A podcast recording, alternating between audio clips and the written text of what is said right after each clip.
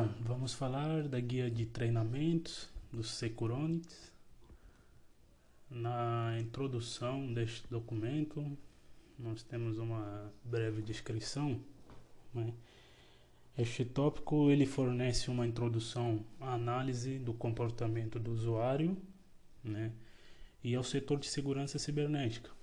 Oferece é, uma visão geral da plataforma de análise de segurança de Big Data, os NIPS, e dos recursos comuns mencionados em cursos né, posteriores. E o objetivo deste, dessa introdução, né, dessa ferramenta de treinamento, guia, é, ela visa compreender né, atividades e funções e objetivos da, do Security Operation, que é o SEO. Né? É, também tem como objetivo essa introdução da guia descobrir os tipos de ataques que podem acontecer em uma empresa, né? E tem como missão revelar também as ferramentas que estão disponíveis para combater os ataques de rede, assim como definir os elementos essenciais para a segurança de rede.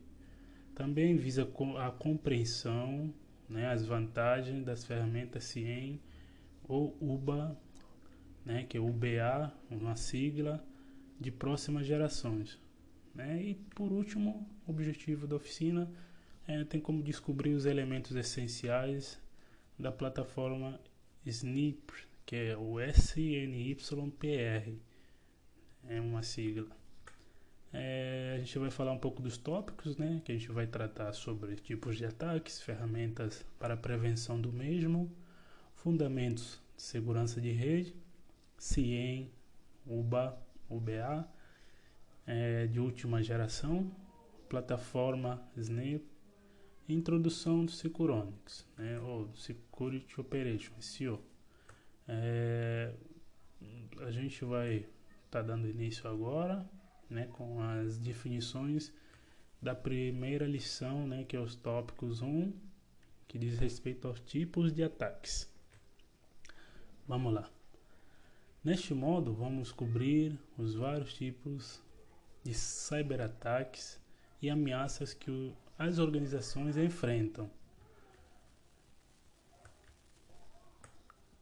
Você aprenderá sobre os tipos básicos de ataques e as, que as organizações enfrentam, incluindo ataques cibernéticos, como ataques do dia zero, movimento lateral, malware, ticket dourado, passar o ticket, passar o hash e sabotagem, bem como ataques internos, como exfiltração de dados e bombas lógicas. Também Vamos entender agora sobre esses tipos de ataques cibernéticos.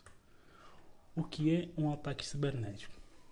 Um ataque cibernético é uma ameaça que visa sistemas de computadores, infraestrutura, redes de computadores ou dispositivos de computador pessoais.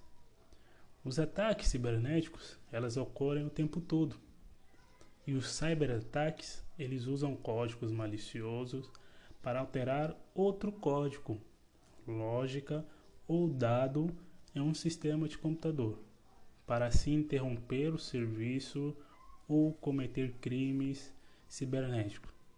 Ou ainda podemos dizer para roubarem as informações ou identidades das pessoas e vamos falar desses ataques.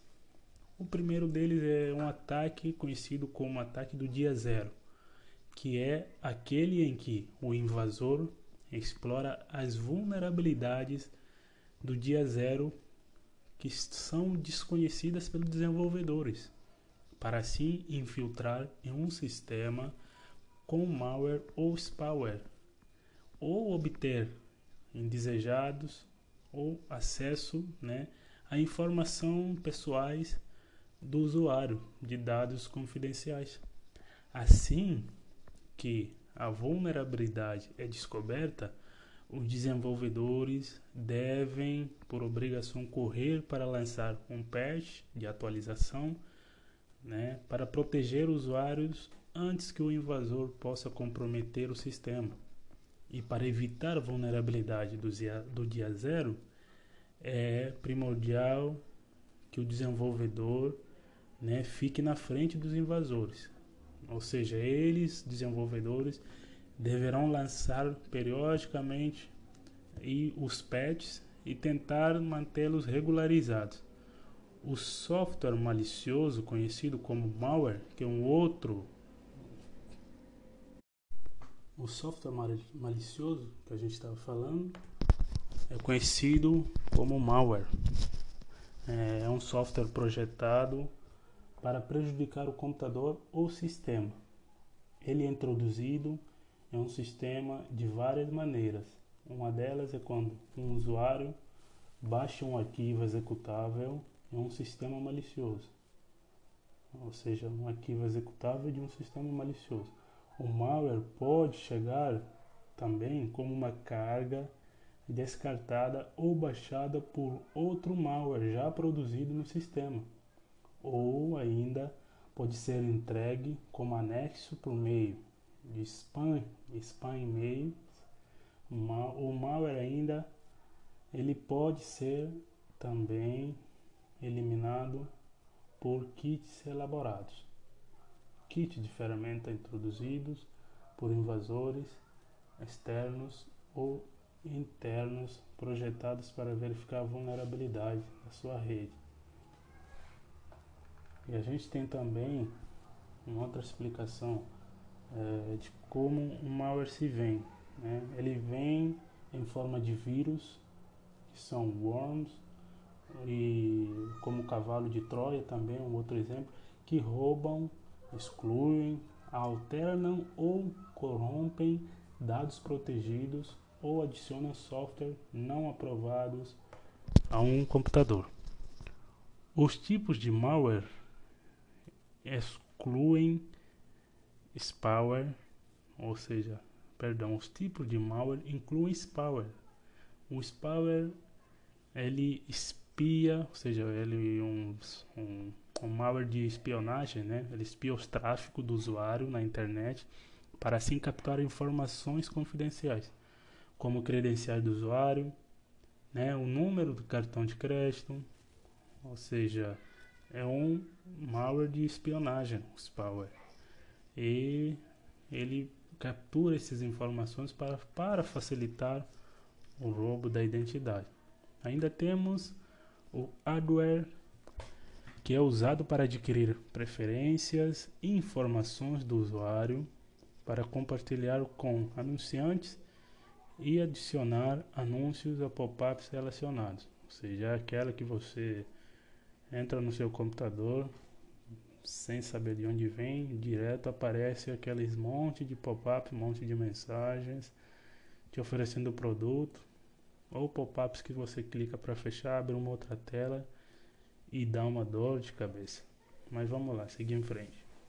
Temos o ransomware, que é um tipo de malware também que impede os usuários de acessar o seu sistema de informação. Ou seja, ele bloqueia a tela do sistema, né? Ou bloqueando ou criptografando né? os arquivos de, de usuário até que resgate seja pago. Ou seja, você perde o acesso ao seu computador. Você não tem acesso à tela inicial, por exemplo. E o atacante acaba solicitando um resgate, né, um pagamento, para que possa liberar esse acesso. É, vamos seguir em diante. A gente tem também a sabotagem cibernética, né, considerando que é qualquer ato deliberado ou malicioso que resulte em interrupção de processo, funções e serviços normais ou na distribuição de equipamentos ou informações. A sabotagem, ela inclui a introdução de software hardware ou hardware contaminado em uma rede, em uma rede de sistema pela internet ou pela instalação proposital de malware ou vulnerabilidade durante o processo de fabricação. Vamos lá entender melhor. A sabotagem, ela inclui introdução de software ou hardware contaminado, certo? Em uma rede ou sistema pela internet ou instalações proposital de malware ou vulnerabilidade durante o processo de fabricação. Um exemplo é o ataque que aconteceu, né, ataque de, de hacker, a central de produção né, de, de, bombas lá do Irã, né, que, que, produzir, que, fazem, que fazem a produção, a aceleração do urânio para a produção de, de armas químicas. Ela recebeu um ataque através de uma introdução de um pendrive malicioso no sistema. E esse ataque sabotagem ele acaba é, gerando uma negação de serviço, né, um ataque que inunda uma rede de tráfego com uma sobrecarga né, ou recursos de rede e acaba impedindo que usuários legítimos assumem os recursos da rede. Né, o que aconteceu nesse ataque do, lá no Irã, eles acabaram fechando, é, tomando conta da, da tela inicial do sistema operacional e lançando uma mensagem falsa dentro do sistema, informando aos operadores de que o sistema estava necessitando de mais velocidade, quando que essa mensagem é falsa e o sistema, os operadores acabaram aumentando a velocidade da máquina, que estava normal, né, mas por um ataque por um software malicioso, receberam a mensagem de que estava precisando de mais velocidade e assim acabaram é, danificando as máquinas de produção de, de urânio acelerado. Vamos seguir em frente. Temos também um movimento lateral, né, que é uma intrusão estratégica né, que se espalha por uma rede que compromete os recursos em busca de ativos chaves e dados confidenciais. O movimento lateral é difícil de interromper quando a infecção se espalha do recurso infectado inicial para outros recursos na rede. Os ataques Golden Ticket é um outro também é aquela em que o invasor cria um ataque gerado pelo Kuberus Kerberos válido por qualquer período de tempo especificado para obter acesso às contas de alto privilégio, permitindo que o invasor faça o que quiser com a sua rede com recursos e autenticações Kerberos. Com o ticket dourado, ou invasores. Os invasores podem manipular tickets Kerberos para criar novas contas de usuários, computadores ou serviços e assumir o controle total sobre uma infraestrutura de TI. E semelhante a um ataque de bilhete dourado, os ataques passe de ticket ou passe de hash são métodos de autenticação do acesso a um sistema usado ticket Kerberos, sem ter acesso à senha de usuário. Passo ticket ou passe de hash são o primeiro passo para o movimento lateral para um sistema remoto. Os invasores capturam credenciais legítimos usando credenciais doping, um processo de obtenção de login, de conta e informações de senha de, de sistemas operacionais e software, extraindo hash de, de credenciais, senhas, testes simples ou cheat Kerberos para criar sessões automáticas na rede e acessar informações confidenciais. E no próximo episódio, vamos falar sobre os tipos de ataques, tá bom? gente vai falar quais são esses tipos de ataques é, e dar uma definição sobre cada uma delas.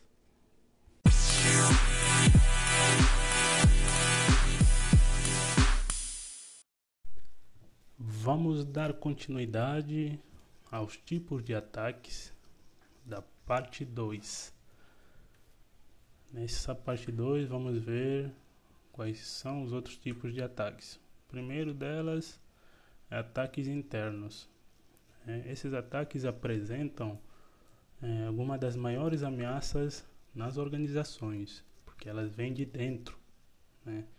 É uma ameaça interna é um invasor, ou seja, é um invasor ou um funcionário que tem acesso a recursos de redes de dados confidenciais que por alguma forma acaba roubando ou alterando essas informações pessoais ou segredos da empresa.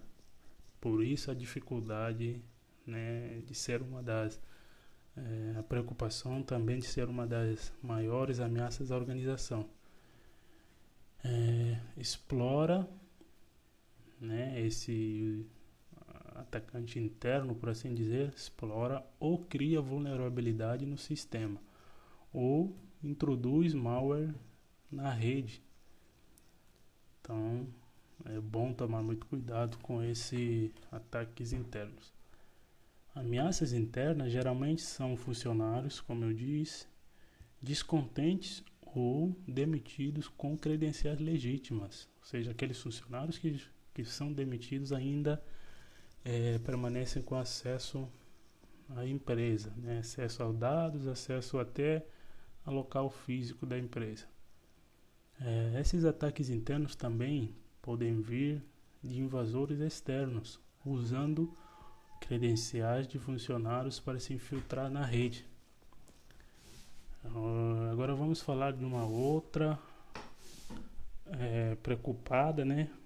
Um, um, outro ataque de preocupação que é conhecido como exfiltração de dados, né? E tem outro nome também que é conhecido como roubo ou extrusão de dados é uma das, maioria, das maiores ameaças às organizações, né, junto com ameaças internas.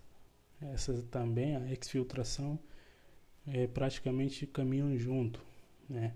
A exfiltração de dados refere-se à transferência não autorizado de dados confidenciais de uma rede para um local controlado pelo invasor, como um dispositivo de armazenamento externo, conta de e-mail ou concorrente ou local ainda de armazenamento em nuvem, com o objetivo de cometer crimes cibernéticos, como roubar a identidade ou espionagem corporativa, que é aquela onde um funcionário da empresa vira um espião fornecendo as estratégias da empresa, fornecendo as informações confidenciais da empresa por um outro concorrente ou por uma outra pessoa que pague por essas informações.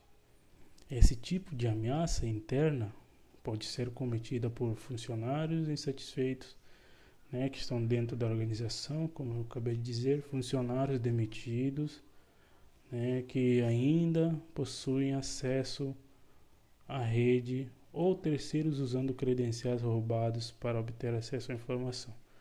Por isso é importante tomar cuidado com esses dois ataques que acabamos de mencionar, que são ataques internos e a exfiltração de dados. Ainda temos uma que é a bomba lógica ou código de escória. Ela é um software malicioso colocado em um antigo sistema, ou seja, um sistema antigo geralmente é atacado por esse software malicioso.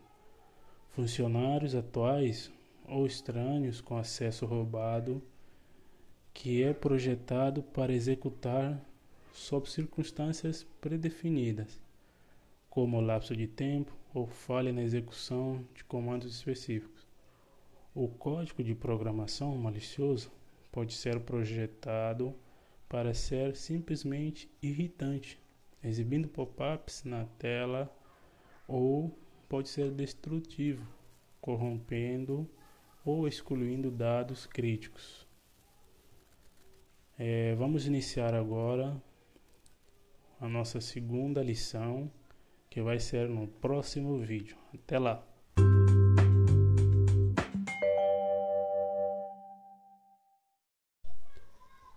Vamos falar da ferramenta para prevenir os ataques que a gente viu na lição 1. Então, agora vamos iniciar a lição 2, vendo essas ferramentas de prevenção, ok?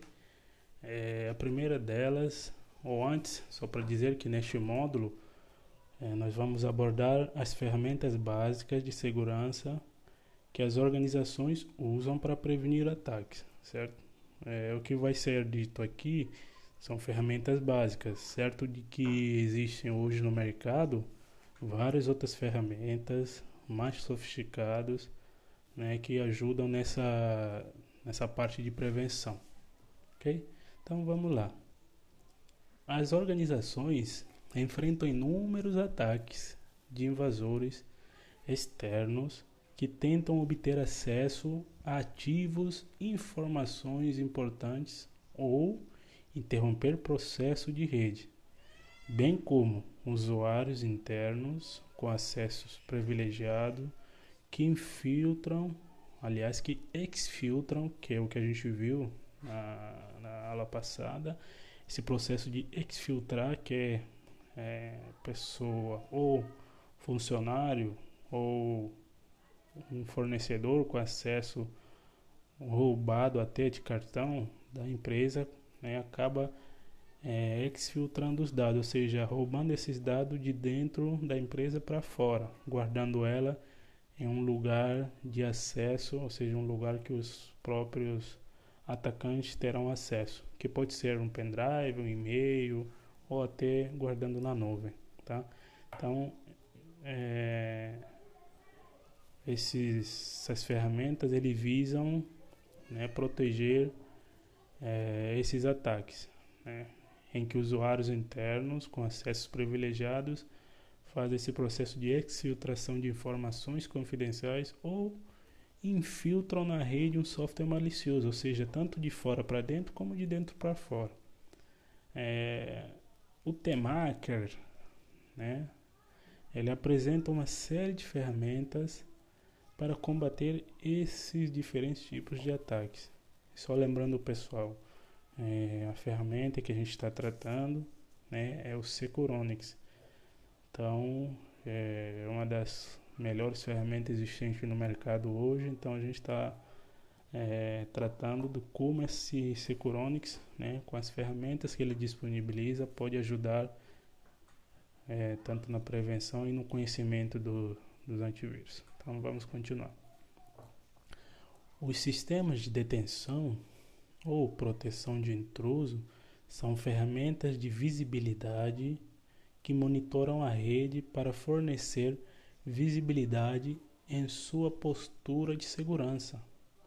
Eles examinam quaisquer vulnerabilidades potenciais e determinam a integridade de arquivos confidenciais.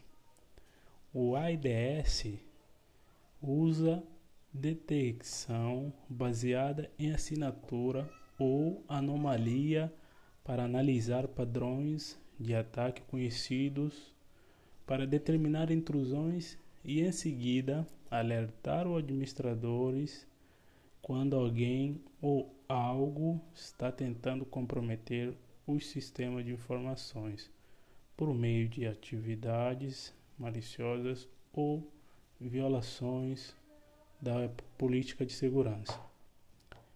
E ainda esse sistema de detenção, de intrusão, são normalmente usados para contemplar ou, aliás, para complementar o sistema de segurança maior que contém firewalls, software de antivírus segurança de terminal.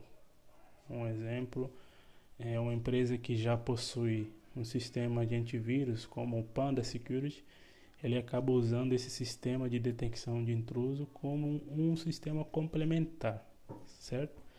O IDS, que é o IDS, inclui sistema de intrusão baseado em rede que lê todos os pacotes de entrada e procuram padrões suspeitos para proteger um sistema contra ameaças baseados em rede.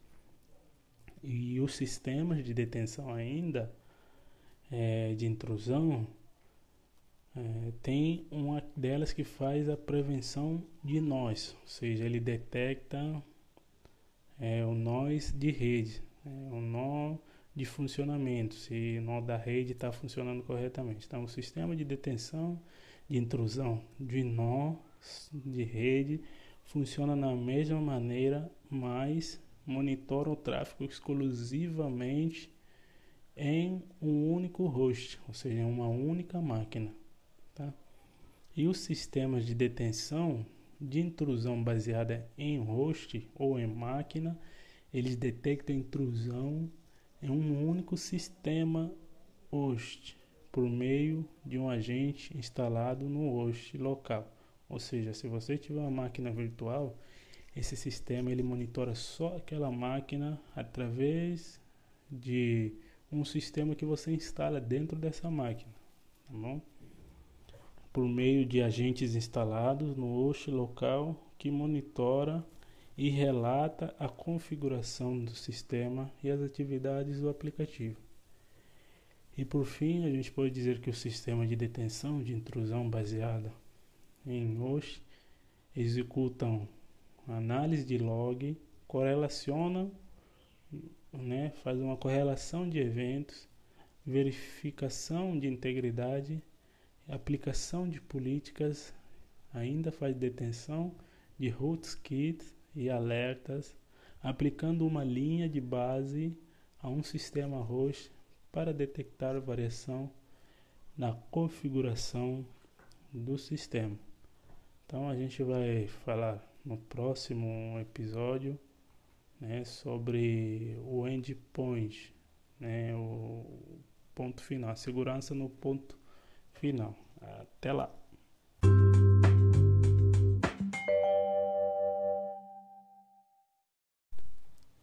Vamos falar agora sobre a parte 2 das ferramentas de prevenção. Né? Então, dando sequência, a segurança do terminal inclui sistema de segurança de cliente ou servidor, como software, antivírus, firewalls e sistema de detecção de intrusão baseada em host. Eles são instalados em dispositivos de terminal, como laptops, dispositivos sem fio, imóveis e dispositivos de ponto de venda. A abordagem baseada em políticas dos sistemas de segurança de endpoint exige que os dispositivos cumpram critérios específicos antes que podem acessar os recursos da rede. Ou seja, os sistemas de segurança de endpoint podem é, proteger, ou seja, eles protegem as redes monitorando status, atividades, software, autorizações e autenticação de dispositivos de rede. Ele se concentra na autenticação do dispositivo do usuário, validando as credenciais quando o usuário se conecta e em seguida examinando o dispositivo para, confirma, para conformidade com as políticas corporativas como software obrigatórios e sistemas operacionais é, aprovados. A segurança ainda do endpoint geralmente apresenta componentes de bloqueio de comportamento, né?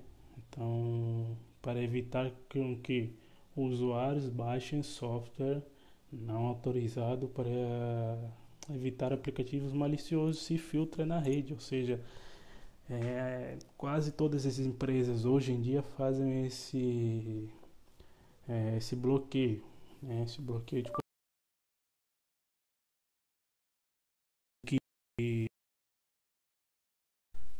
de qualquer forma fazer download tanto de materiais na internet que não é confiável até acessos ainda tem empresas que bloqueiam acesso tá bom então vamos dar continuidade. Dentro desse processo ainda nós temos o firewall, que é ou são usados para proteger a segurança de rede privada.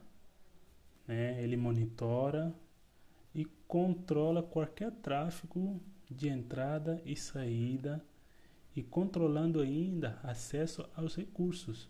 Né? O firewall ainda bloqueia acesso não autorizado de é, outras redes privadas para impedir que usuários externos não autorizados na web ou software maliciosos possam infiltrar na rede. É, os firewall também eles são implementados usando hardware ou software ou uma combinação dos dois, tanto hardware como software. É, eles normalmente incluem gateways de aplicativo, que aplicam segurança a aplicativos como servidores, telnet, FTP, servidor proxy, que são usados como intermediários entre um cliente e um servidor externo. E também é, eles fazem inspeção dinâmica ou filtragem, ou filtragem dinâmica de pacotes que faz o que essa inspeção dinâmica ou filtragem dinâmica? Ele faz a comparação né, é, das informações de pacote, como cabeçalho de informações e parte de dados de entrada e saída, e em seguida compara as informações do pacote com um banco de dados de informações confiáveis, para assim determinar se as informações estão autorizadas a cruzar aquele firewall. Ok? Então, agora vamos para o próximo, que é o servidores proxy. Vamos falar de uma definição né, do que seria esses servidores proxy. É, eles estão localizados entre um cliente e um servidor e atuam como intermediários entre o cliente e as redes externas, como navegadores e servidores web. Os clientes enviam solicitação para acessar um arquivo ou abrir uma página web por meio do proxy. Aí o que, que o proxy faz? É, ele então avalia essas solicitações e os endereços de IPs relevantes. Quando a solicitação é verificada, o servidor proxy se comunica com o servidor solicitado, né, em nome do cliente, para assim manter é, de uma forma anônima o endereço solicitante. Então, é, ele acaba fazendo uma solicitação é, não verificada. Ou seja, se essa solicitação for feita e ela não for verificada, como o caso de um site malicioso conhecido, o proxy impede que o cliente continue a solicitação. Ok? Então, é, e ainda os servidores proxies eles fornecem uma camada extra de proteção contra ataques a sistemas operacionais e servidores web. Eles fornecem segurança interna, aceleram o acesso a recursos e aplicam políticas corporativas de uso da web. Além disso, eles verificam os dispositivos de rede em busca de vírus e malware. Então, vamos parar por aqui e na, no próximo episódio a gente vai continuar as definições de software de prevenção. Até lá!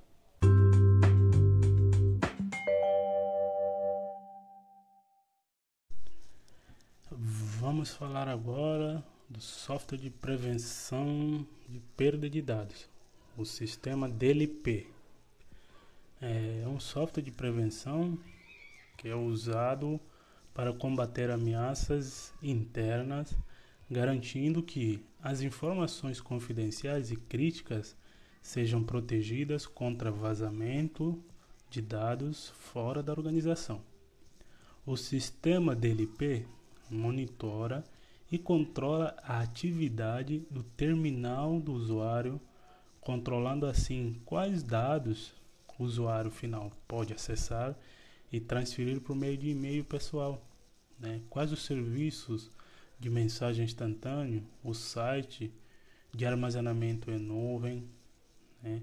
bem como é, dispositivos de armazenamento removíveis. Então, dependendo da empresa, pode é, até ser proibido o uso de pendrive. Tudo para evitar a fuga de informação. É, para determinar quais dados são acessíveis e restritos, as ferramentas DLP usam regras é, de negócio, tá é, declarações que descrevem uma política ou procedimento para classificar os dados e evitar qualquer tentativa de acesso a informações confidenciais.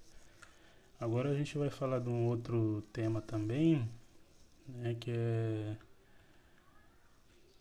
é o Database Activity Monitor, né, que é a atividade de monitoramento de dados. Né. É, os produtos de monitoramento de atividades de banco de dados observam, é, identificam e relatam atividades de banco de dados. Eles são projetados para funcionar independentemente dos sistemas de gerenciamento de banco de dados e armazenam é, e armazenar informações sobre atividades e banco de dados. É um, é um local separado para evitar abusos, né, como manipulação ou adulteração de requisitos e logs por usuários com privilégio de administrador, bem como reforçar a separação de tarefas. Né. Os produtos DAM, né, que é o Sistema de Proteção de dados ou de monitoramento de dados é, detectam atividades incomuns e são usados é, incomuns e não autorizados e geram alertas quando violações de políticas são detectadas e isso permite que os profissionais de segurança evitem que invasores acessam dados confidenciais, ou seja, antes que chegam nos dados, ele, os profissionais é, são avisados para poder entrar e atuar e prevenir essa, esse roubo de dados. Tá bom? Agora a gente vai falar também de outro tema que é acesso privilegiado. É, o gerenciamento de acesso é um processo de identificação, rastreamento, controle e gerenciamento de acesso em um sistema aplicativo ou qualquer instância de TI.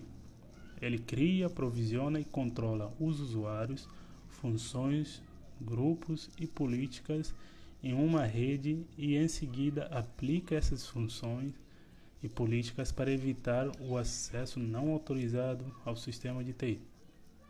Para isso, esse sistema de, de controle de acesso do usuário armazena diferentes funções e perfis de usuários e processa solicitações de usuários com base nos dados de perfil para conceder acesso a usuários válidos ou proibir o acesso a usuários inválidos. Os sistemas de gerenciamento de acesso privilegiado são usados em comum com ferramentas de gerenciamento de acesso é, de identidade. Tá que a gente vai ver agora essas ferramentas, o que, que eles fazem também, que é o IAM, ferramentas de identidade é, de acesso. A organização usa essa ferramenta IAM para conceder ou negar autorização a funcionários e outros usuários em sistemas seguros.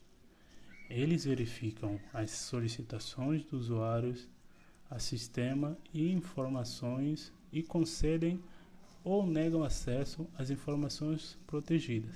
Além disso, Esses ou essas ferramentas lidam com funções administrativas, como atribuição e gerenciamento de senha e IDs de funcionários.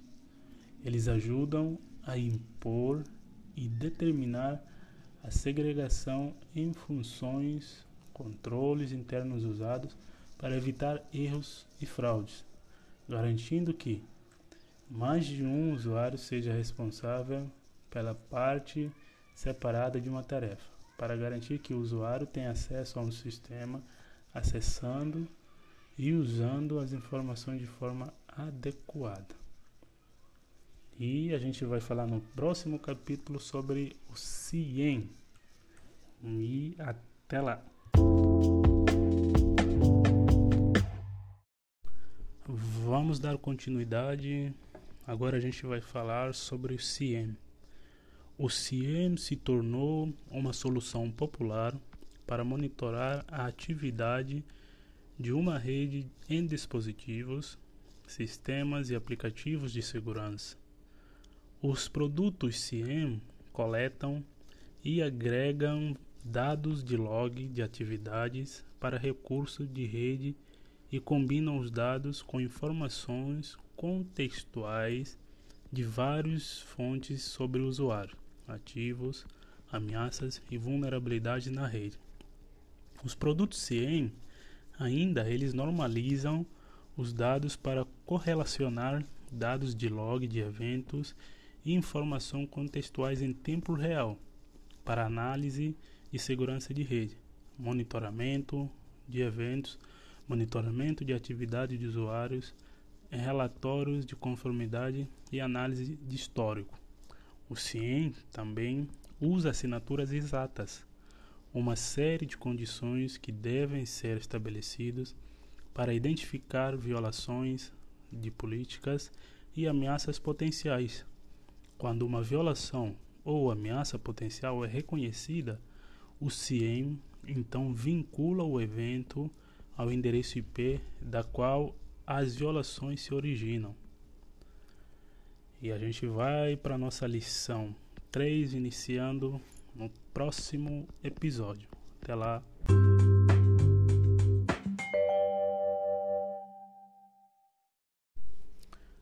Vamos dar continuidade agora começando a lição 3, a extensão do CIEM. Né? Vamos ver sobre a parte de rede e as seguranças essenciais é, da rede e como o CIEM trabalha né, ajudando nessa área de rede. O que a gente vai ver nessa parte hoje aprenderá né, sobre os fundamentos de segurança de rede, como uma rede típica, né, onde as ferramentas de segurança estão na rede e como o tráfego de rede típico. É, também a gente vai aprender algumas ameaças de rede, incluindo um ataque phishing, beacon de malware, vulnerabilidade e ataques do dia zero, e sem contar do movimento lateral. Também a gente vai poder distinguir como a prevenção contra a perda de dados difere de outros tipos de ferramentas de segurança e como uma, uma é, como ela funciona para evitar a exfiltração e roubo de dados. Então, a gente aprenderá como o CIEM monitora a rede e como usa assinaturas para detectar ameaças. E finalmente, vamos descrever como UBA difere do CIEM e, correlaciona entidades e você também né, pode aprender como UBA define linhas de base de comportamento e como ah, os valores discrepantes de comportamentos detectam ameaças internas. Temos uma imagem de uma rede LAN, né, uma rede local simplificada e essa imagem nos mostra é, um servidor central, né, primário, um banco de dados, conexões a um aplicativo privilegiados e vários terminais. incluindo estação de trabalhos, laptops, dispositivos móveis, né, que estão conectados nessa, nessa rede. A rede está conectada à internet, por meio de qual os usuários finais, né, os usuários de laptops, estação de trabalho, dispositivos móveis podem acessar a nuvem e, outro, e outras redes ou servidores da web, como você pode, é, como foi descrito, né, na rede, nesta rede, nada impede que os usuários realizem qualquer atividades que sejam que desejam e nada protege qualquer um dos dispositivos de rede de comando que são maliciosos e de servidor de controle é, que vimos. Né? Agora vamos falar da essência de segurança de rede, mas no, na segurança endpoint, ou seja, a segurança das máquinas que estão conectadas nessa rede.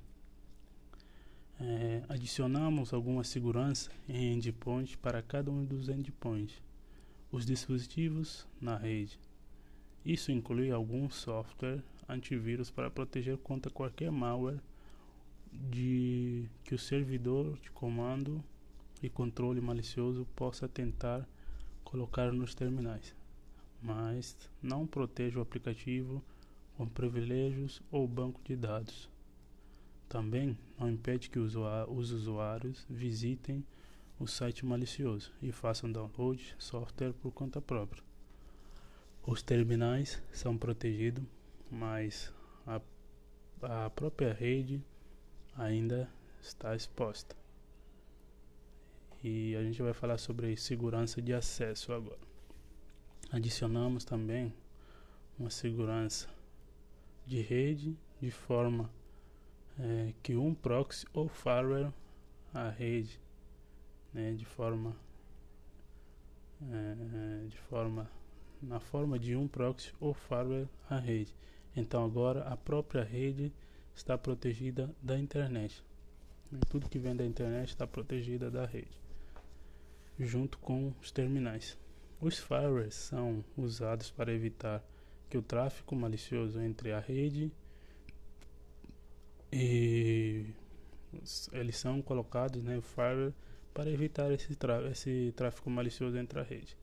Os proxies podem ser usados como firewall para impedir a entrada de tráfego ruim, mas também são usados para impedir a saída de tráfego restrito.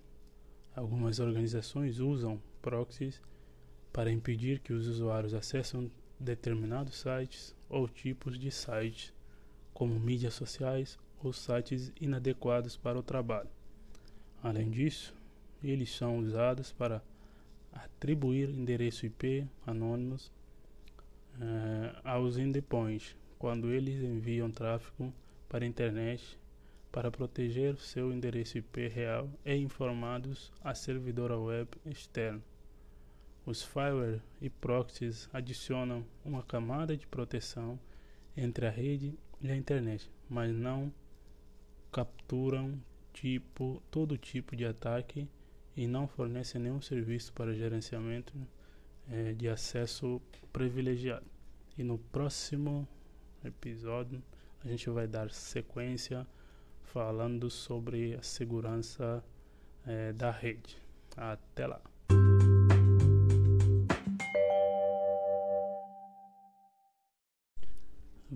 vamos dar continuidade. Agora a gente vai falar sobre segurança em uma rede. A rede que a gente vê agora nesta imagem, ela inclui todas as ferramentas de segurança e a gente está vendo é, que ela, os pontos de extremidade estão protegidos e a rede está protegida do tráfego de entrada por meio de firewall entre a rede e a internet.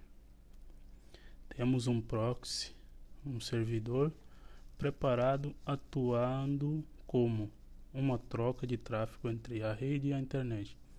Adicionamos detecção de intrusão em toda a rede para detectar e prevenir ataques externos. Dentro da rede, o banco de dados é monitorado com a ferramenta DAM, DAM, que é usada para detectar qualquer pessoa agindo de forma suspeita ou inadequada ou credenciais de administradores, com credenciais de administradores, por assim dizer. Por exemplo, eles são usados para detectar quando as credenciais do administrador foram comprometidos por um invasor externo, usando usando-as para acessar informações restritas. Também temos nossa ferramenta IAM, IAM, né, que são eles atuam como detetive, como Active Directory, gerenciando nosso diretório de, de funcionários e credenciais é, de usuário no servidor principal. Nosso aplicativo privilegiado é protegido por uma ferramenta de gerenciamento de acesso privilegiado, que garante que ninguém passa né, a acessar informações confidenciais e, e funcionalidades sem as permissões adequadas. Um exemplo de um aplicativo privilegiado que exigirá que exigiria PAN ou PIN. É um é uma aplicação bancária a partir da qual os usuários podem acessar informações de contas de clientes. Algumas dessas ferramentas protegem as informações dentro da organização, enquanto outras protegem a rede ou os endpoints de ataques externos. Então a gente vai dar olhada também em alguns tráficos em uma rede e dentro de fora de lá, como alguns desses ferramentas funcionam para gerenciar esse tráfego. Uma delas é o Security Network Traffic. É, isso mostra, a gente tem uma imagem né, mostrando é, um tráfego normal né, tráfego normal e malicioso na rede, em que as linhas vermelhas apresentam tráfego bom e as linhas verdes é, apresentam tráfego malicioso. É, você pode ver né, pela imagem como as estações de trabalhos acessam informações no servidor central e enviar o tráfego para o aplicativo privilegiado. Os dispositivos também podem trocar informações com o banco de dados, recuperando ou adicionando informações. É, olhando é, como o tráfego se move de dentro, para, de dentro da rede para servidores da web na internet, o tráfego sai de um laptop e é processado pelo servidor proxy que adiciona um endereço IP anônimo e informa que pode visitar o site de armazenamento em uma nuvem, Google Drive, por exemplo. Também é permitido enviar tráfego para um servidor da web externo, talvez uma fonte de notícia online, um site de compras ou um aplicativo baseado na web embora deixe o tráfego sair deste caso, neste caso, ele pode bloquear o tráfego se o laptop tentar visitar o Facebook ou Reddit, dependendo do que a política de organização né, diz sobre quais sites eles têm permissão para visitar.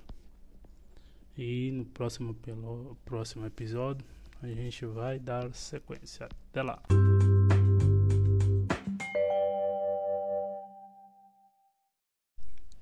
Vamos dar continuidade. Agora vamos ver o que está acontecendo com o tráfego de entrada na rede. Lembrando que a gente está falando de uma imagem de rede, está tirando um exemplo. É, o tráfego está vindo da nuvem de um servidor da web para ou passa pelo firewall primeiro que determina se o tráfego é seguro ou legítimo.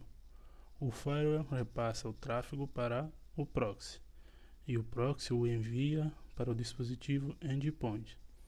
Em muitos casos, o firewall e o proxy podem ser mesmo dispositivo, mas para o propósito deste exemplo, falaremos sobre eles separadamente. Você também pode ver que o firewall bloqueia o tráfego malicioso do servidor, é, que é um servidor de comando de controle malicioso. Né?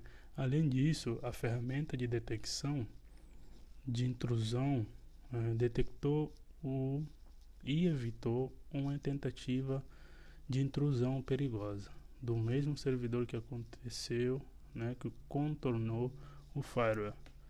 No entanto, mesmo com todas essas medidas de segurança em vigor, o tráfego malicioso passa é, e consegue acessar os dados. Então, a gente vai dar olhada em alguns exemplos de como isso acontece e como é, fica quando acontece. A gente vai analisar então as ameaças do phishing. Os ataques phishing. Primeiro, é, temos uma imagem aqui que a gente pode estar tá olhando. Então, é, a gente vê que é um ataque phishing, né? Um tipo que usa e-mail como vetor de ataque. Um vetor de ataque é um método pelo qual um código malicioso é capaz de entrar no sistema, normalmente por meio de fraude como um link para um site malicioso disfarçado, como um site usado para uma necessidade comercial legítima. Neste exemplo, um usuário recebe um e-mail pedindo para clicar em um link, o que o leva para um site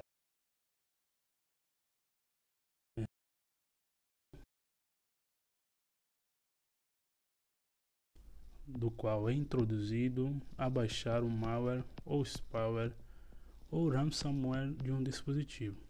Vamos ver como isso realmente acontece. É, como você pode ver, o servidor web de comando de, e controle maléfico não foi capaz de obter seu tráfego malicioso através de fireware do IDS. Agora, o software será enviado ou seja, o servidor está enviando e-mail para uma conta que é um usuário, né, que um usuário acessa de seu laptop. E-mails de tentativa de phishing geralmente têm linhas de assunto que chamam atenção, como atualização urgente do sistema operacional, convite para conexão no LinkedIn, falha na entrega de e-mail ou referente à sua compra recente. Então, a gente tem que tomar muito cuidado. E o que acontece a seguir é o usuário, ao abrir o e-mail, clicando no link, o tráfego dele sai para o site malicioso, sem qualquer interferência das ferramentas de segurança. Neste caso, o site malicioso pode ser um novo URL que ainda não foi identificado como malicioso. É, a seguir, a gente pode ver é, que malware é, conseguiu passar por todas essas proteções né, para o dispositivo de endpoint. Enquanto o usuário estava visitando o site, eles foram introduzidos a baixar algo, induzidos a baixar algo ou o site baixou automaticamente o malware sem o seu conhecimento. Agora seu computador está infectado. Dependendo do tipo de malware, o usuário pode repentinamente começar a ver anúncios, pop-ups em toda a tela do seu computador. o computador pode transmitir informações de usuário para serviços de publicidade ou o malware pode ser um ransomware que bloqueia ou criptografa todos os arquivos do usuário até que eles paguem um resgate. De qualquer forma, esses endpoints é, está seriamente comprometido e o usuário pode não saber. As ferramentas de segurança usam né, algumas ferramentas para descobrir que o malware se infiltrou em um dispositivo endpoint. Uma das maneiras é detectando o beacons do malware, que a gente vai ver é, no próximo episódio. Até lá!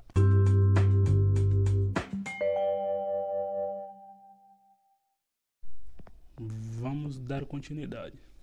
O beacon de malware ocorre quando um dispositivo de endpoint comprometido está enviando tráfego para um servidor de comando e controle licenciado em intervalos regulares. Isso significa que o malware que infecta o sistema pode estar enviando dados confidenciais do usuário ou da rede que ela está inserido, ou ainda adicionando um código mais malicioso que permite que o malware se espalhe ainda mais pela rede e comprometa mais dispositivos e dados. A infecção por malware é, nem sempre é óbvia, pois é, pode ser projetada para coletar informações sem alertar o usuário. A sinalização de som de som somewhere, né, de somehow, somewhere é um dos principais comportamentos. Né, e é um dos principais comportamentos de rede que indicam que o endpoint foi comprometido, que é a sinalização de somewhere. Então a gente vai dar uma olhada sobre esse tipo de ataque. É, o dia de vulnerabilidade, né, que a gente fala o ataque é, do dia zero, é, é um ataque em que o invasor usa um compromisso em um sistema que os desenvolvedores ainda não conhecem como um vetor de ataque. O invasor pode então passar pelas ferramentas de segurança é, do perímetro e infectar o endpoint ou sistema de malware ou obter acesso a informações confidenciais como um banco de dados ou aplicativos com informações do cliente. Neste exemplo, é, que a gente tem uma imagem aqui mostrando um exemplo, é, a vulnerabilidade do dia zero no IDS, IDS permitiu que o invasor violasse o perímetro né, e vamos dar olhada né, nas consequências sobre essa violação. E isso a gente fala no próximo episódio. Até lá, um abraço.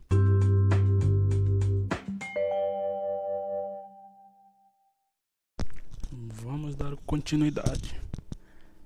O ataque de movimento lateral é onde acontece que o invasor infecta o primeiro dispositivo de endpoint com malware.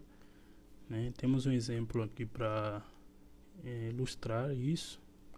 O malware é projetado para se espalhar pelo sistema, infectando todos os endpoints, comprometendo todos os dados e, eventualmente, dando ao invasor o controle total da rede. Esse é chamado movimento lateral. Como você pode ver, o invasor obteve acesso à rede por meio da vulnerabilidade do dia zero e se espalhou por toda a rede. Este é um sério, né? este é um sério comprometimento que pode paralisar uma rede ao apagar todos os seus dados ou ter sérias consequências de negócios, como roubo de informações, né, de contas de cliente. É, agora que vimos essas ferramentas típicas de segurança de perímetro né, e endpoint e exemplos de como alguns ataques funcionam na rede, é, vamos mudar né, de marcha e falar sobre as ferramentas de prevenção, ok? A ferramenta de prevenção de perda de dados, né, que protege informações confidenciais dentro da rede. Então, a primeira delas é, a gente vai falar da prevenção de perda de dados é, e tráfego de alerta, né, que é DLP. É, as ferramentas de prevenção de perda de dados foram formam, na verdade, um perímetro em torno de todos os dados da rede. Né? Eles protegem os dados é, de deixar a rede de dentro. Então, Em vez de impedir a entrada de qualquer tipo de tráfego, algumas ferramentas de segurança de endpoint também funcionam como ferramentas de prevenção de perda de dados. Agora a gente vai falar sobre DLPT, Data Loss Protection Traffic. Primeiro vamos falar sobre como os dados fluem por, por uma rede. Um exemplo que temos uma imagem ilustrando, é, temos informações como arquivos que se movem é, do banco de dados para um dispositivo de terminal e arquivos que fluem para o dispositivo de terminal de um site, né, que é um site de compartilhamento de arquivos da internet, como o SharePoint. Também temos uma estação de trabalho carregando arquivos para o SharePoint. Esses são dois, é, um dos dados típicos por meio de uma rede.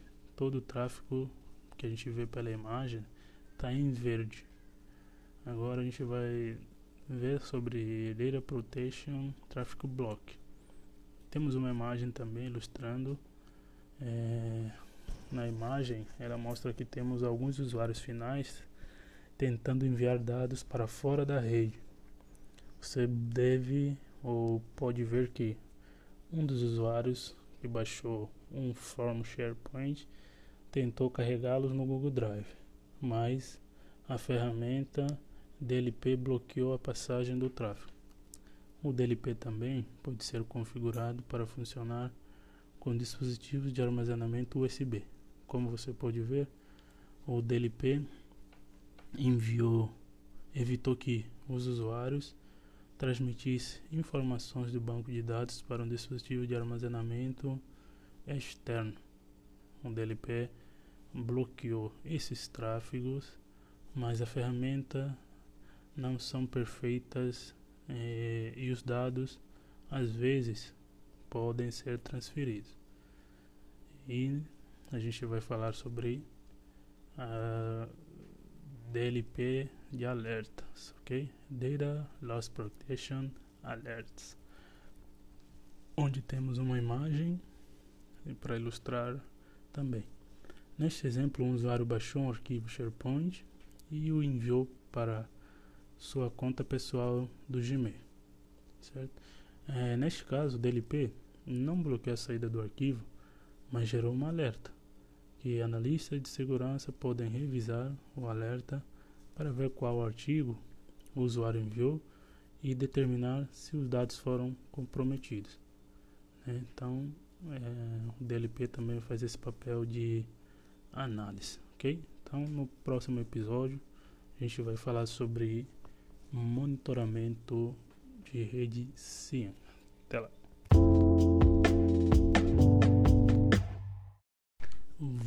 Iniciar agora o monitoramento de rede com CIEM. É, temos uma imagem ilustrando essa ferramenta. É, nessa imagem, uma ferramenta CIEM está monitorando a rede né, por, por sua totalidade. É, ele vê todo o tráfego que foi, né, que flui pela rede e sai para a internet. Então, essa ferramenta está vendo todo o tráfego dentro da rede é, que acaba saindo para acessar as páginas na internet. É, bem como o tráfego que entra também. Além disso, está, está agregando é, os alertas de todas essas outras ferramentas. O CIEM gerou vários alertas. São usados dados do DLP é, para detectar o e-mail enviado. No exemplo anterior, é visto que o DLP bloqueou duas outras tentativas de exfiltração de dados. Ele também vê é, que um servidor de comando de, e controle lucioso tentou enviar tráfego através de firewall e do IDS. E também é, vê que outras tentativas foi, ou foram feitas para o servidor, principalmente onde pode ter acesso ao IAM e as credenciais do usuário. Ele também, a ferramenta do CIEM, monitora, né? Monitorando consegue ver que um endpoint está infectado com malware e, o, e de outro servidor de comando e controle. Então, só para repetir, ele também vê que um endpoint está infectado com malware do outro servidor de comando e controle que encontrou um vetor de ataque vulnerável. Todos esses alertas são preenchidos no painel CIEM e os eventos são vinculados ao endereço IP, dos quais eles se originam e você que você que vê ou não pode ver ou não né, que há muito contexto sobre o dispositivo. A gente fala de novo na imagem, você vê que não há muito contexto sobre o dispositivo. Ele não vê as credenciais de quem acessou os arquivos que saíram e não é capaz de vincular os usuários de dentro da rede ao proprietário do e-mail ou da conta de armazenamento em nuvem. Ele não sabe por que, por que os endereços IP acessaram, por que endereços IP acessaram os dados e muitos recursos. Então, não sabe qual tráfego é ruim e qual tráfego é bom. Ele não sabe quais eventos levaram à infecção do malware, também não sabe. Cabe ao analista filtrar todas essas alertas e descobrir quais representam uma ameaça real. É muito trabalho. É, o CIEM também não sabe realmente se aqueles tráfego verde da internet é bom, é um bom tráfego ou é um tráfego invasor, usando padrões de tráfego que o CIEM ainda não determinou ser malicioso. É, então, vamos dar uma olhada em como o CIEM usa assinaturas para detectar padrões de tráfegos maliciosos. Isso a gente fala no próximo episódio. Até lá.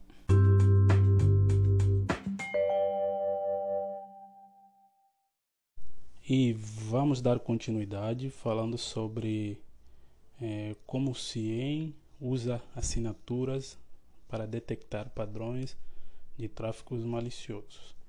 O CIEM usa um conjunto de condições exatas que devem ser definidas para detectar ameaças, conhecido como assinaturas. Neste exemplo, temos uma imagem ilustrando de novo. É. Neste exemplo, A, B e C são iguais a uma ameaça detectada. A gente vê numa imagem um exemplo A, B e C, que são os dispositivos que estão dentro da rede, eles são umas ameaças é, detectadas. E também neste exemplo, um usuário baixa um arquivo confidencial da internet da empresa e em seguida o usuário tenta transferir os dados para um dispositivo USB. Isso falha. O usuário carrega então o arquivo em um Google Drive. Quando esses três eventos ocorrem dentro de um determinado período de tempo, conectado ao mesmo endereço IP, o CIEM ele detecta uma ameaça e gera um alerta quando estes três eventos ocorrem dentro de um determinado período de tempo. O CIEM detecta elas como uma ameaça e gera um alerta. Né? No entanto, se o usuário fizer algo como alterar o nome do arquivo, antes de transferi-lo para o site né, de armazenamento em nuvem ou não tentar transferir o arquivo para o USB primeiro, ele não detectará nada. Por exemplo, é, para que ele detecta é, como um incidente e gerar um alerta, o usuário teria que tentar enviar o arquivo através do USB, salvar o arquivo no USB externo tentar o envio também pelo Google Drive, tudo ao mesmo tempo. Isso sem contar de fazer o download deste mesmo arquivo, ou seja, ele percebe que a pessoa acabou de fazer download de um arquivo, e está salvando esse arquivo no pendrive quando não dá certo, ele assim tenta mesmo assim é, salvar no Google Drive para ter acesso fora da empresa depois. Aí ele percebe-se que é isto aí é uma ameaça, ou seja, alguém é, tem uma está com uma iminência de roubar os dados. É, neste caso, uma alerta que fica para os controladores, né, para os analistas é o seguinte: se o usuário na hora dele enviar o arquivo para Google Drive resolver salvar com nome diferente do que é baixado na internet, é, o CIAN não detecta. Né? Ou seja, se ele mesmo usuário, por exemplo, também baixou o arquivo, não tentar salvar no pendrive, alterar o nome e enviar para o Google Drive, o CIAN não detecta isso como uma ameaça. Ter que confiar em, assinaturas é, limita a capacidade do CIEM de detectar novos ataques e ameaças. Então, por isso, é, existe uma outra ferramenta que é chamada de UBA, UBA, que resolve é, esses problemas. Então, a gente vai entender agora sobre o monitoramento de usuário com essa ferramenta chamada UBA, UBA. É, a UBA, ela vê todas as informações do CIEM, ok? Que o CIEM vê, ela vê. Parece que funciona da mesma maneira. No entanto, o UBA adiciona é, contextos para reduzir falsos positivos e obter uma imagem mais clara e precisa ter uma imagem mais clara e precisa do que está acontecendo na rede. É, ou seja, em vez de usar assinaturas exatas para detectar ameaças, ele usa um aprendizado por máquinas né, para criar uma linha base de comportamento na rede. Isso significa que ele aprende qual é o comportamento normal de dispositivos e usuários e descobre ameaças ao, ao detectar atividades incomuns na rede.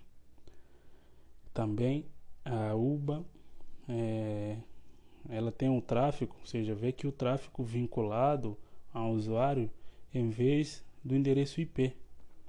Né? Então, a UBA fornece ao analista mais insight né, sobre atividades incomuns.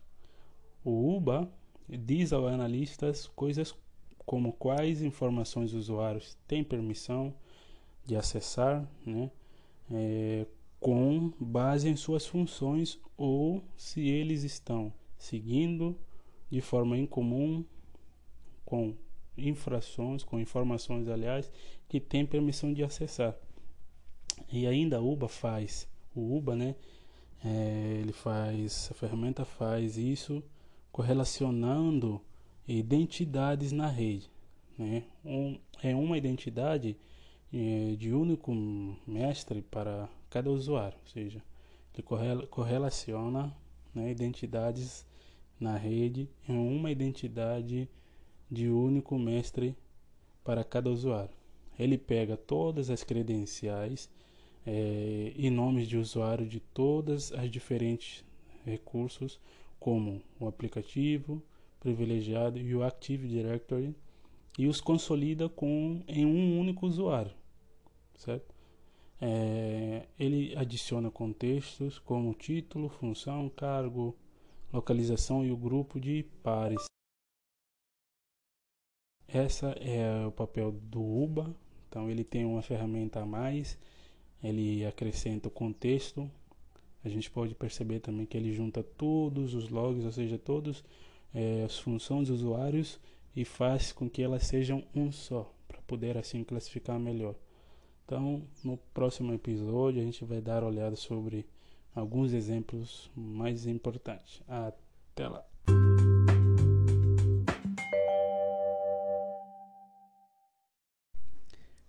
Vamos dar continuidade. Agora a gente vai ver alguns exemplos de atuação do UBA. Temos uma imagem sendo ilustrada é, nesta imagem, vemos o comportamento da linha de base na rede. Este é o tráfego que o UBA aprendeu que é normal. Os usuários é, estão acessando arquivos para os quais tem permissão de acesso, de que precisam para realizar as funções é, de trabalho. Então, nenhuma ameaça é detectada nisso. É, também temos uma outra imagem. Aqui vemos um tráfego ruim. Neste exemplo, o UBA gerou um alerta porque o usuário acessou um arquivo que normalmente não tem acesso com base em sua função de trabalho. Nenhum dos outros usuários em seu grupo do mesmo nível de acesso é, teve acesso a esse arquivo. Este é um comportamento incomum tanto para o usuário. Este é um comportamento incomum tanto para o usuário que nunca acessou antes, quanto para o seu grupo de pares, nenhum dos que o acessou. Então vamos cavar um pouco mais a fundo. Em que tipo de contexto o UBA está usando esse determinado? Está usando é, isso para determinar. Né? Por exemplo, digamos que todos os usuários acessam o mesmo arquivo. É, digamos que todos os usuários acessam é, o mesmo arquivo, número de conta de cliente, tá? Então, nesse caso, o UBA sabe que os três primeiros usuários acessam este arquivo regularmente porque são todos gerentes de conta de clientes que precisam dessas informações regularmente no desempenho de suas funções. No entanto, o único usuário nunca acessou esse arquivo e nem acessou nenhum dos seus pares, é, porque esse usuário trabalha em folha de pagamento e seu trabalho não exige que ele interaja com os clientes ou acesse é, as contas dos clientes a qualquer momento. O UBA não é, geraria um alerta para os gerentes de conta, mas gera um alerta para o funcionário da folha de pagamento.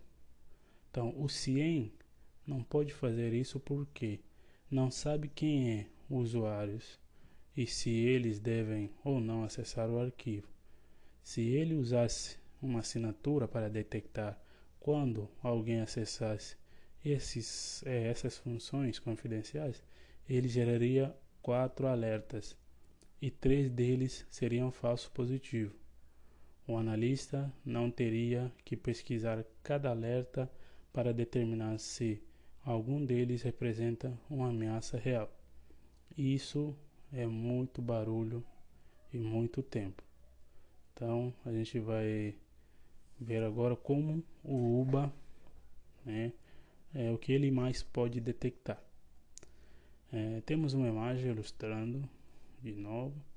É, neste caso, o UBA determinou que o tráfego dentro da rede é normal. Todos os usuários que acessam as informações é, da conta de clientes são gerentes de conta e acessam regularmente é, o arquivo. No entanto, o UBA gerou um alerta porque um dos usuários fez algo incomum ao acessá-lo. Neste caso, o usuário enviou o arquivo como um anexo de e-mail. O UBA identificou o proprietário de e-mail como um concorrente. concorrente. O UBA detectou uma ameaça interna real, sem falsos positivos ou ruído em excesso o analista poderia ou pode agir sobre a ameaça com muito rapidez, muito mais rapidez, antes que as informações confidenciais da organização sejam ainda mais comprometidas. É, agora a gente vai encerrar esse capítulo por aqui. No próximo capítulo a gente vai dar início à lição 4 né, para explicar sobre o CIEM junto com o UBA da, e ver o que eles têm de novo né, para próximas gerações. Até lá!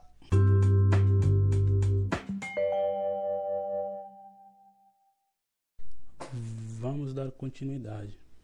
Agora a gente vai ver sobre o CIEM e UBA, o que eles têm da próxima geração, as melhorias.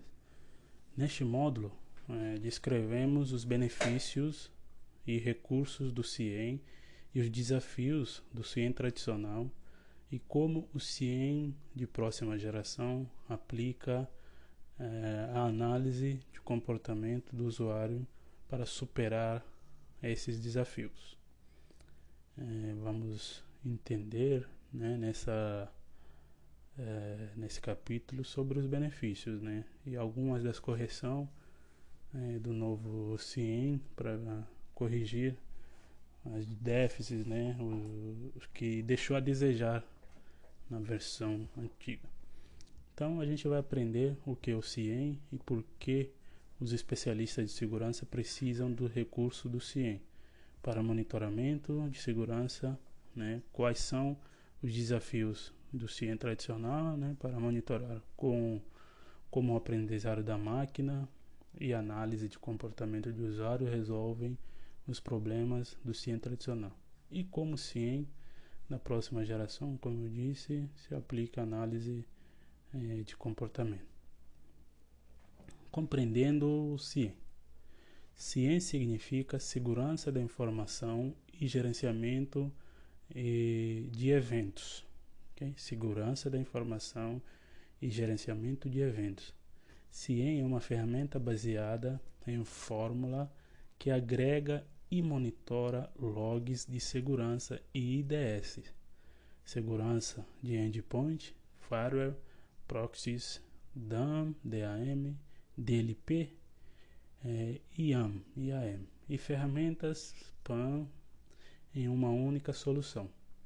Para conhecer as violações de segurança que ocorrem na rede, os CIEM usam assinaturas ou regras exatas que incluem condições específicas que devem ser estabelecidas para gerar os alertas.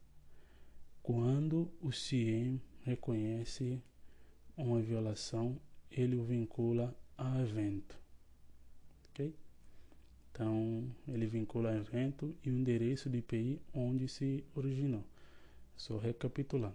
Quando o CIEM reconhece uma violação, ele o vincula com o evento e o endereço IP de onde se originou. Tá? Então, os especialistas de segurança precisam de CIEM para monitoramento avançado de eventos gerenciamento de logs, criação de perfil, análise e resposta. É, agora a gente vai também entender que o CIEM ele oferece visibilidade completa de uma rede, pesquisando no tráfego uma série de bytes e pacotes conhecidos por serem maliciosos. Ele agrega todas as diferenças ou seja, todas as diferentes ferramentas de segurança em execução na rede, em um console de monitoramento único, no qual os analistas podem revisar, investigar e responder às violações. O CIEM é fácil de desenvolver, o compre e é fácil de desenvolver e compreender, né? Então se o profissional de segurança souber qual tipo de comportamento ou tráfego eh, está tentando detectar o, o CIEM continua, comunica rápida e clara, claramente o que causou alerta. Ou seja, vamos entender de novo. O CIEM é fácil de desenvolver e compreender se o profissional de segurança souber qual tipo de comportamento ou tráfego está tentando detectar. E o CIEM comunica é, e o CIEM comunica rápida e claramente o que causou o alerta. Então, a gente vai identificar agora alguns dos desafios com o CIEM tradicional. As ferramentas é, modernas podem combinar padrões de tráfegos com assinaturas de tráfegos malicioso muito rapidamente e exigem pouco da capacidade de processamento da rede para realizar verificações com um conjunto de regras confinado.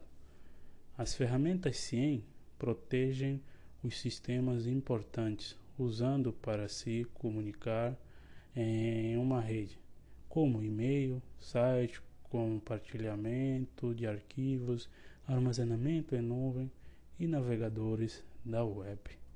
Okay? Então, a gente também sabe que o CIEM é baseado em protocolo e regra. Ou seja, o CIEM é baseado em protocolo e regras. Ele só vê as violações para ver é, para ver por meio de assinaturas. Então, ele só vê as violações para ver por meio de assinaturas, padrões de tráfegos que representam uma ameaça. Ele não aprende novos padrões ou assinaturas por conta própria e não vê assinatura nenhuma e não vê nenhuma ameaça desconhecida. As ferramentas CIEM devem ser constantemente atualizadas para acompanhar o comportamento humano imprevisível. Criar fórmula para incluir todas as possibilidades é impossível. E como ele não detecta novos ataques, os analistas estão sempre um passo atrás do, e os desenvolvedores precisam manter-se constantemente criando novas assinaturas para detectá-lo.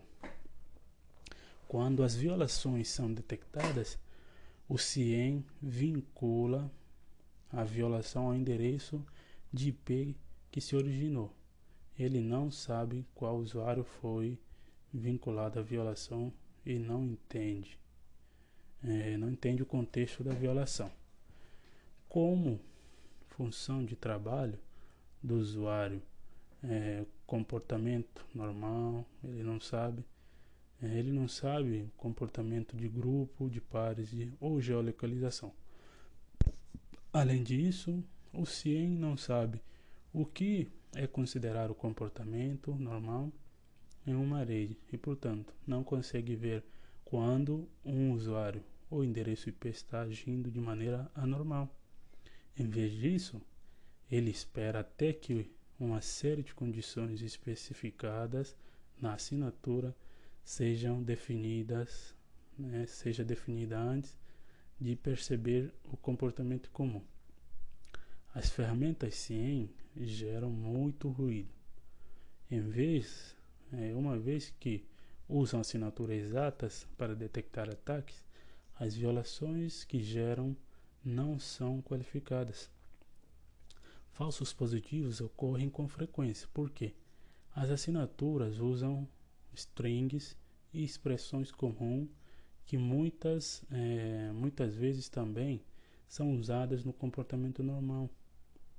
Sem contexto, é, as ferramentas de CIEM não podem dizer é, a diferença entre a violação real e um evento anormal, que usou as mesmas strings e expressões. À medida que novos ataques são descobertos, e novas tecnologias são introduzidas no mercado, os desenvolvedores precisam escrever novas assinaturas para se manter atualizado e o CIEM permanecer um passo atrás. Manter atualizado. E o CIEM permanece um passo atrás é, conforme a maneira como os usuários trabalham, é, conforme os usuários trabalham, né, é, é conforme ele requer. À medida em que novos ataques são descobertos e novas tecnologias são introduzidas no mercado, os desenvolvedores precisam escrever novas assinaturas, é, novas assinaturas para se manter atualizado. Enquanto isso, o CIEM permanece um passo atrás. Conforme a maneira como os usuários trabalham e acessam os dados, é, isso muda. O CIEM permanece o mesmo. Ele requer tecnologias e assinaturas mais sofisticadas para manter a conformidade enquanto se ajusta às mudanças.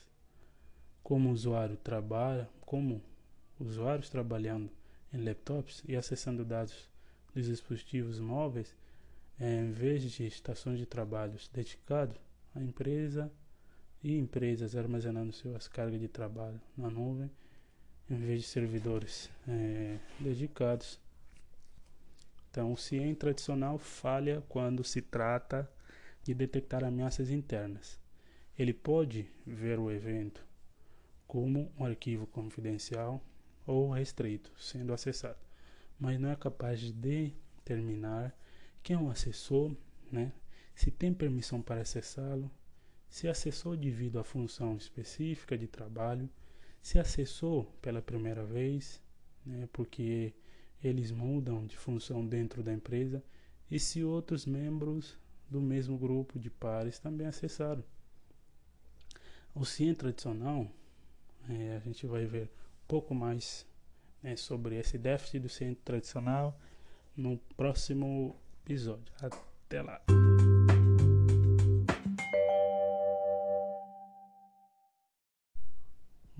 Vamos dar início. O CIEM tradicional é bom, mas a segurança da informação não se trata apenas de proteger as máquinas Trata-se trata de proteger os ativos da empresa dos, uso, dos usuários. Os usuários estejam eles exfiltrando dados confidenciais, colocando código malicioso no sistema ou simplesmente clicando em algo que não deveriam é, é, apresentar. Mas que não deviam apresentar mais risco do que todos os invasores externo e malware que tentam se infiltrar em um sistema de fora. De acordo com Verum Database Investigation, Investigation Report 2018, incidentes de uso interno ou de privilégios com roubo de dados eh, de segredos comerciais ou roubo de informações pessoais para ganhos financeiros totalizam 28% de todo total de incidentes. Erros diversos como entrega de dados confidenciais ao destinatário errado, publicação de dados na plataforma errada ou simplesmente descarte de dados confidenciais de maneira incorreta foram responsáveis por 17% do total de violação né, com 347 incidentes que é, de divulgação de dados confidenciais. 12% da violação envolvem o uso indevido de contas privilegiadas por pessoas internas ou externas com acesso credenciais roubados, né?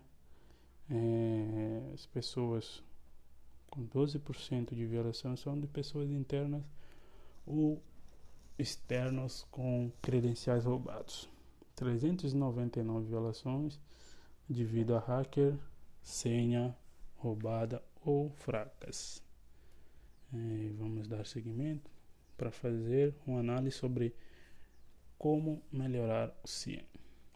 O mercado atual fez muito avanço na tecnologia CIEM tradicional baseada em assinatura.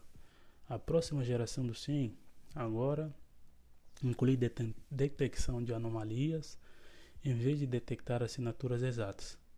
Os usuários podem definir linhas de base para o, para o comportamento normal de rede ou contar com tecnologia de aprendizagem de máquina que descobrem automaticamente as linhas de base e detectam novos padrões de comportamento malicioso em nossos ataques. O aprendizado de máquina permite que as tecnologias se, se adaptem às mudanças eh, nos ataques, bem como na tecnologia, mantendo a conformidade e sem exibir atualizações constantes dos eh, menos falsos positivos. Tá As soluções de próxima geração podem decodificar protocolos de todos os níveis, embora seja inicialmente caro obter o poder de processamento para fazer isso após o investimento inicial.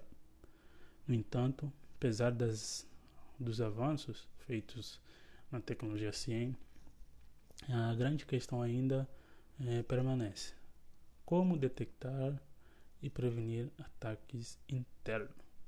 Ok? Por isso a gente vai analisar o comportamento de usuário, que é o UBA, a sigla UBA, que quer dizer análise de comportamento de usuário. UBA significa User Behavior Analytics, enquanto o CIEM agrega logs de segurança e monitoramento e de segurança e monitorar, monitorar uma rede. UBA ou UEBA analisa é, o comportamento de usuários e entidades. Permite que os profissionais de segurança identifiquem ameaças internas e externas a uma rede, oferecendo mais, eh, mais enriquecimento de contexto e correlação aos usuários, não apenas endereço IP. É, o Securonics foi pioneira no uso de UBA né, é, para segurança cibernética.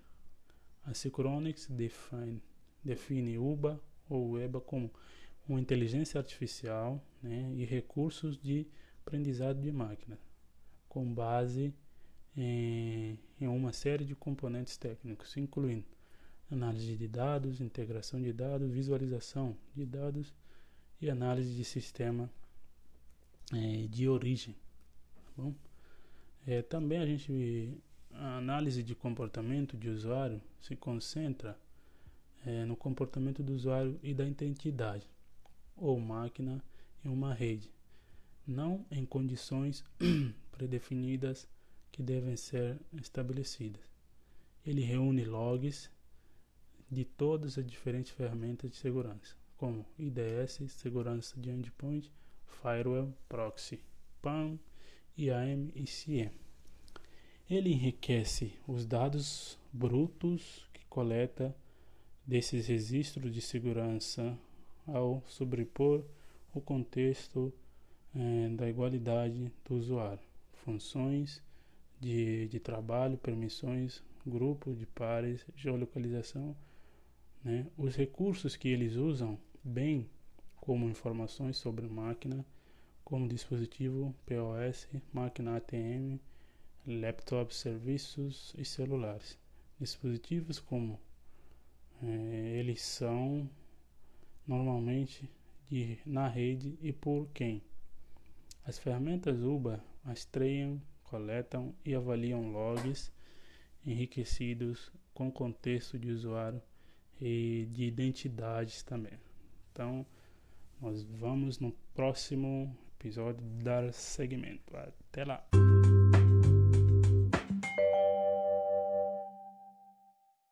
E dar continuidade. O UBA então usa as informações coletadas para criar uma linha de base de comportamento na rede.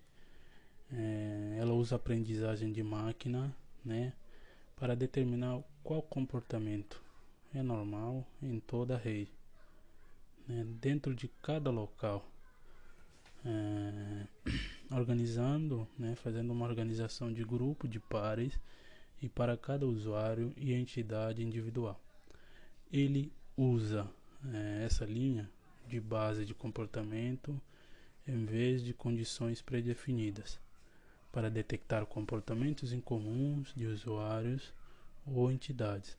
Além disso, os usuários de aprendizado da máquina do UBA permite, né, além disso, os recursos de aprendizado da máquina da UBA permite que ela eh, descubra automaticamente as mudanças na rede, como mudanças no título do usuário, funções de trabalho, grupo de pares, permissões, localização e recursos que usam. Quando um evento incomum é detectado, os analistas podem revisar os dados históricos armazenados em bancos de dados dedicados ou na nuvem para encontrar um comportamento semelhante, como um download anônimo por um usuário, né, como um download, um download anômalo por um usuário ou um login em um local estranho que ocorreu várias vezes antes, vários meses antes. É, eles podem usar esses dados históricos combinados com o evento recente para detectar é, padrões que indicam uma ameaça potencial. O UBA usa métricas aprendizadas pela máquina ou definidas pelo usuário para avaliar o impacto potencial de um comportamento e atribuir uma classificação de risco às ameaças, permitindo que os, que os analistas priorizem a investigação e a resposta às ameaças é, de maior risco. Essas funcionalidades combinam essas funcionalidades combinadas fornecem insights sobre o comportamento completo na rede que permite que os analistas tomem medidas contra ameaças reais. É, vamos voltar de novo, querendo dizer, o UBA usa métricas aprendidas pelo, é, pela máquina ou definidas pelo usuário para avaliar o impacto potencial de um comportamento e atribuir uma classificação de risco às ameaças, permitindo que os analistas priorizem a investigação e a resposta às ameaças de pior risco.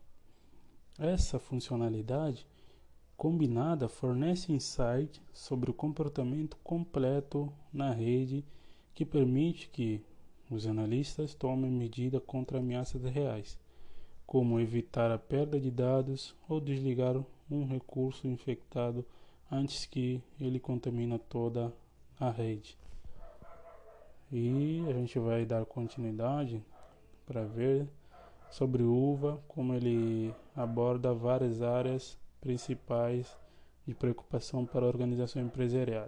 Isso inclui detecção de ameaças internas, como usuário que usa mal contas né, e privilégios e, e privilégios ou estranhos usando credenciais comprometidas para se infiltrar na rede como com malware ou para usar movimento lateral para assumir o controle é, de uma rede.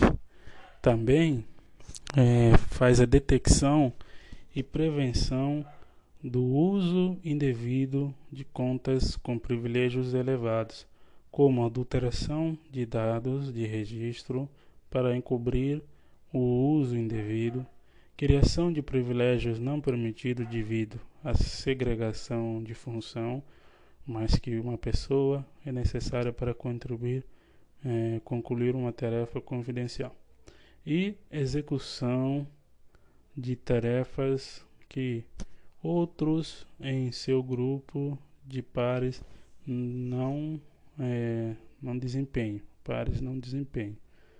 Também previne, né, é, prevenir, é, inclui, a gente está falando da UBA, como UBA aborda as principais preocupações né, empresarial. É, prevenir a exfiltração de dados, que se é, refere ao acesso a dados confidenciais que um usuário não acessou antes ou não deveria ter permissão para acessar e transferir os dados para sites de compartilhamento de arquivos pessoais, e-mails pessoais ou sites concorrentes. Prevenir vulnerabilidade de rede causado pelo inadequado pelo uso inadequado de aplicativos com sites de armazenamento em nuvem, como Dropbox, sites de compartilhamento de arquivos, como aplicativos Office 365, como SharePoint, Google APS, bem como uso cuidado, né, uso descuidado e armazenamento de chave né, do, de criptografia e uso e outros métodos é, de proteção de dados como tokens e credenciais de usuário. Prevenir fraude, detectando acesso incomum à informação pessoal para é, fins de roubo de identidade.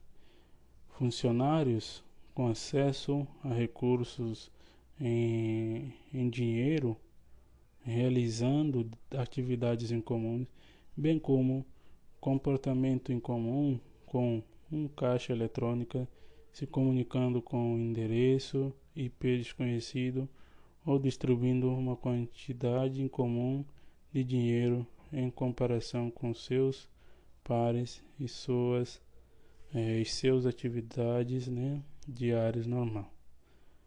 É, também a gente vai ver no próximo episódio como resolver problemas de tradicional com UBA, ok? Até lá!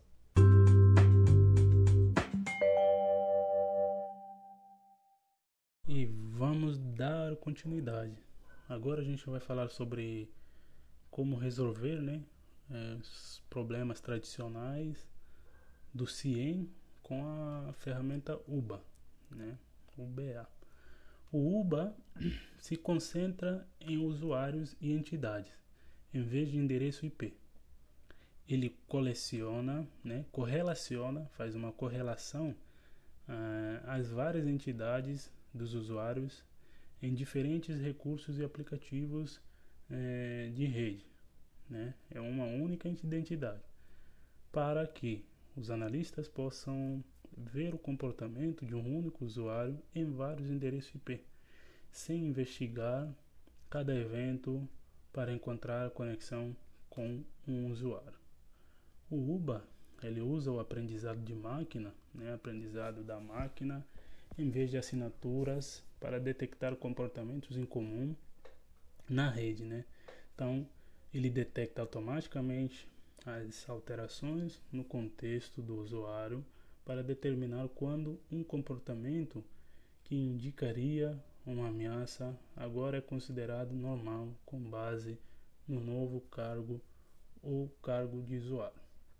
Ele também pode detectar automaticamente novos padrões de tráfego para detectar ameaças desconhecidas sem ter que criar novas assinaturas. O UBA resolve o problema das ferramentas CIEM que geram muitos ruídos, reduzindo o número de eventos que os analistas devem, né, os analistas é, devem usar, pois, é, como dito antes, correlaciona eventos a usuários ou entidades conectados e os agrega em um único indicador de ameaças, em vez de listar cada evento individual separadamente sem qualquer contexto. O UBA determina uma linha base, uma linha de base de comportamento normal, descobre automaticamente as alterações e não requer o uso de assinaturas exatas.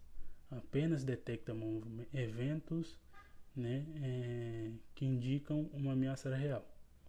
Isso elimina falsos positivos para eventos que usam as mesmas string e expressões comuns é, definidas em uma assinatura ciente.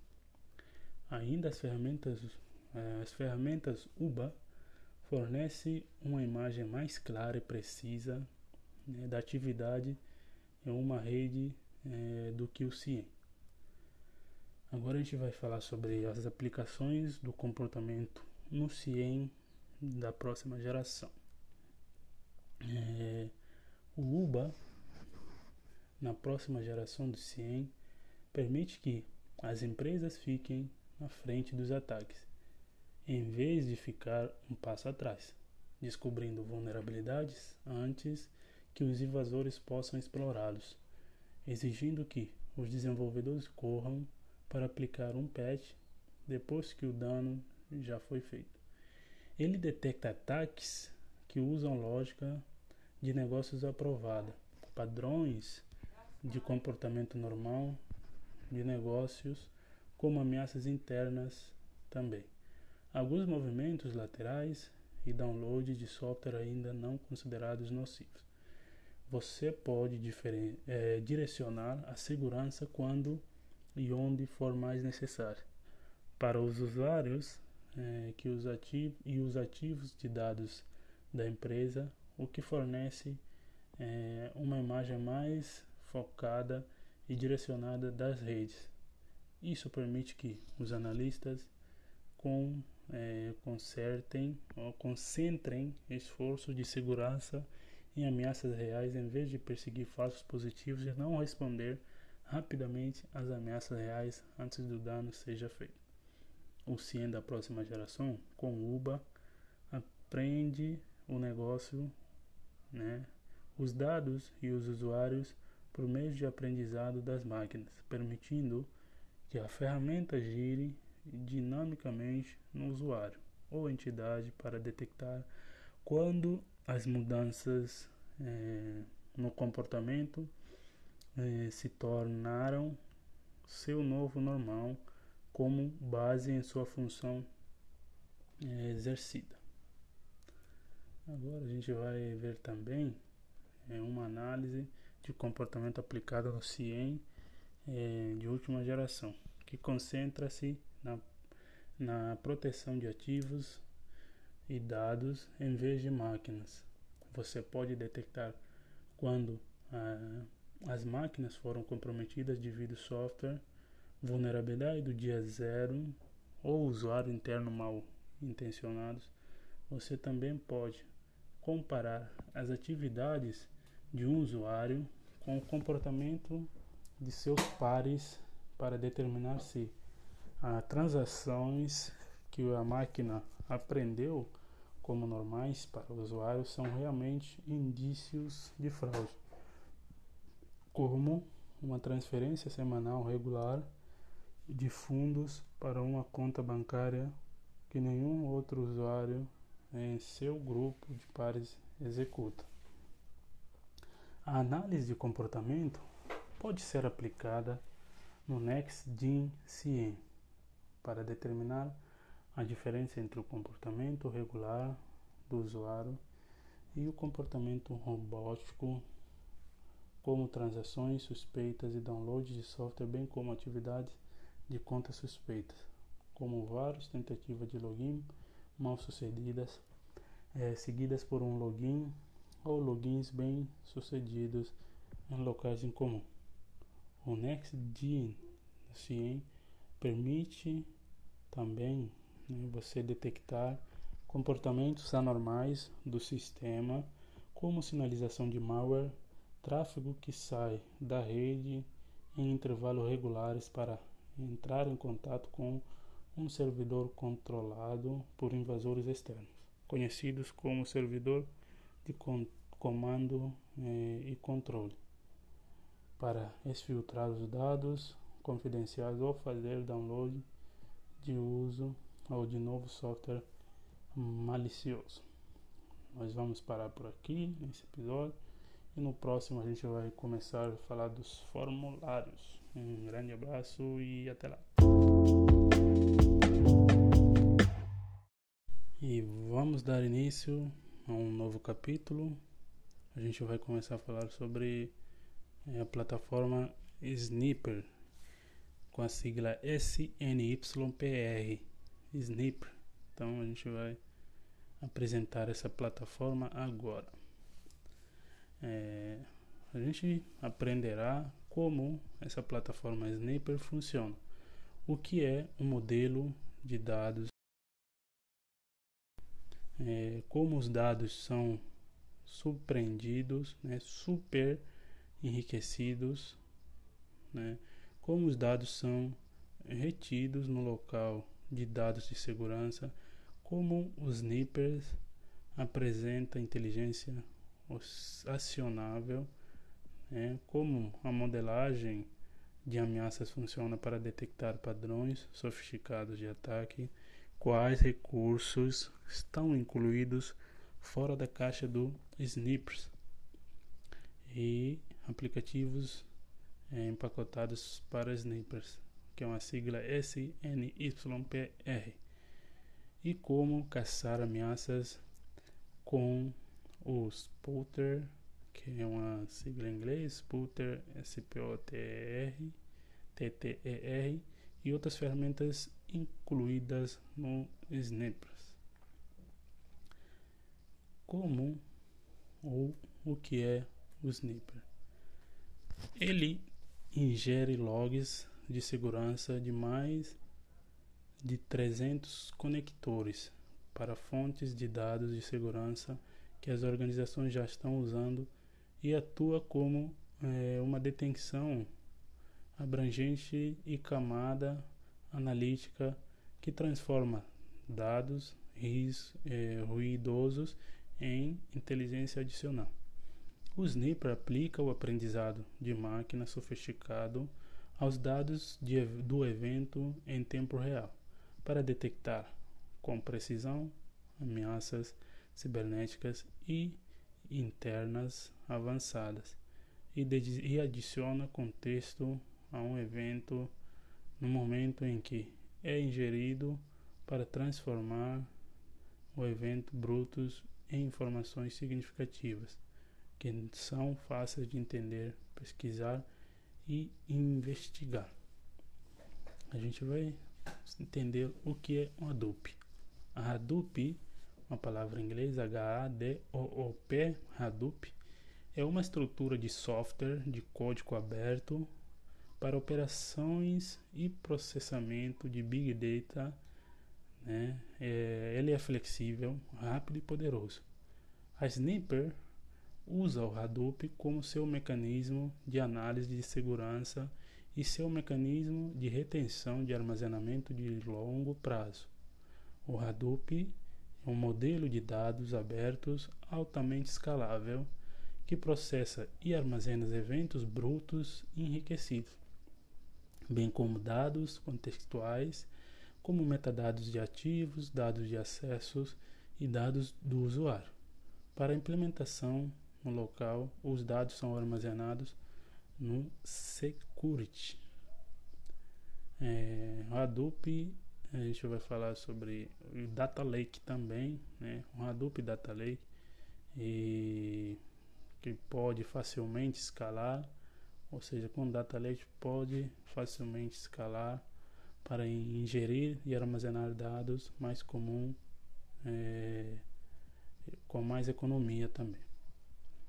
Sniper usa Hadoop para ingerir dados estruturados, como dados classificados significativamente em um banco de dados ou dados não estruturados, que não foram classificados. O Hadoop pode processar volumes ilimitados de dados em tempo real com alta confidencialidade. Depois que os dados são inseridos na estrutura Hadoop, o Snapper enriquece os dados com contexto, como identidade, permissão, metadados de ativos, geolocalização e inteligência de ameaça, como, bem como grupos de pares e organizações eh, de usuários. Em seguida, ele indexa os dados em partes significativas, como dados de atividades dados de ativos, dados de usuários e dados ainda de acesso. Os Snippers analisa os dados usando suas técnicas é, patenteadas e arma, é, de armazenagem. É, essa técnica patenteada de armazenagem de máquina, ele executa os dados contra é, modelos de ameaça inteligência de terceiros para detectar ameaças. É, em seguida, apresenta os resultados em tempo real no painel personalizados. A gente vai falar também dados de super enriquecimento. O Sniper super enriquece dados de eventos com contexto significativo, como metadados de ativos, inteligência de ameaças, identidade do usuário, função de trabalho, de usuário e privilégios de acesso, localização, grupo de pares e atividades também. Isso torna os dados brutos do evento fáceis de entender, pesquisar e investigar. Ele usa o aprendizado de máquina para criar perfis de comportamento para cada usuário como base em seu comportamento básico também. Em em que os perfis de comportamento são é, acionados por mudanças de modo que o Sniper pode aprender dinamicamente novos perfis de comportamento para usuários cujo cargo, função, grupo de pares ou permissões foram alterados.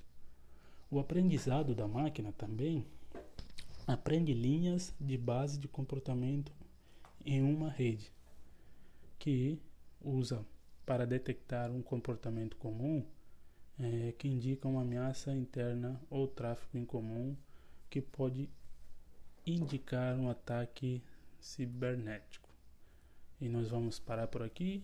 No próximo é, capítulo a gente esclarece entende mais sobre o Data Lake. Um abraço, até lá.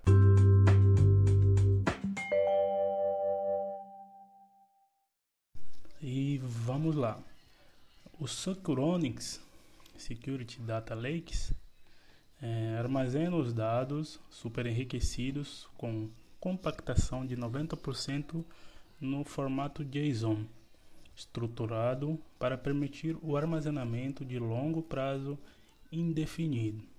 Você pode pesquisar dados históricos usando Impala ou Wave e pode executar relatórios para encontrar padrões históricos de comportamento. Você também pode fornecer acesso aos dados para outros aplicativos corporativos é, a qualquer momento para executar análise é, com velocidade de processamento excepcionalmente rápida. E o que diz a intolerância ativa? Depois que Snap foi ingerido, enriquecido, é, indexado, armazenado e analisado, Snap publica o resultado é, no painel com inteligência adicional. Então, é, isso aí a gente vai ver no próximo episódio, né? nos próximos capítulos, mais detalhes do Snipes. Até lá!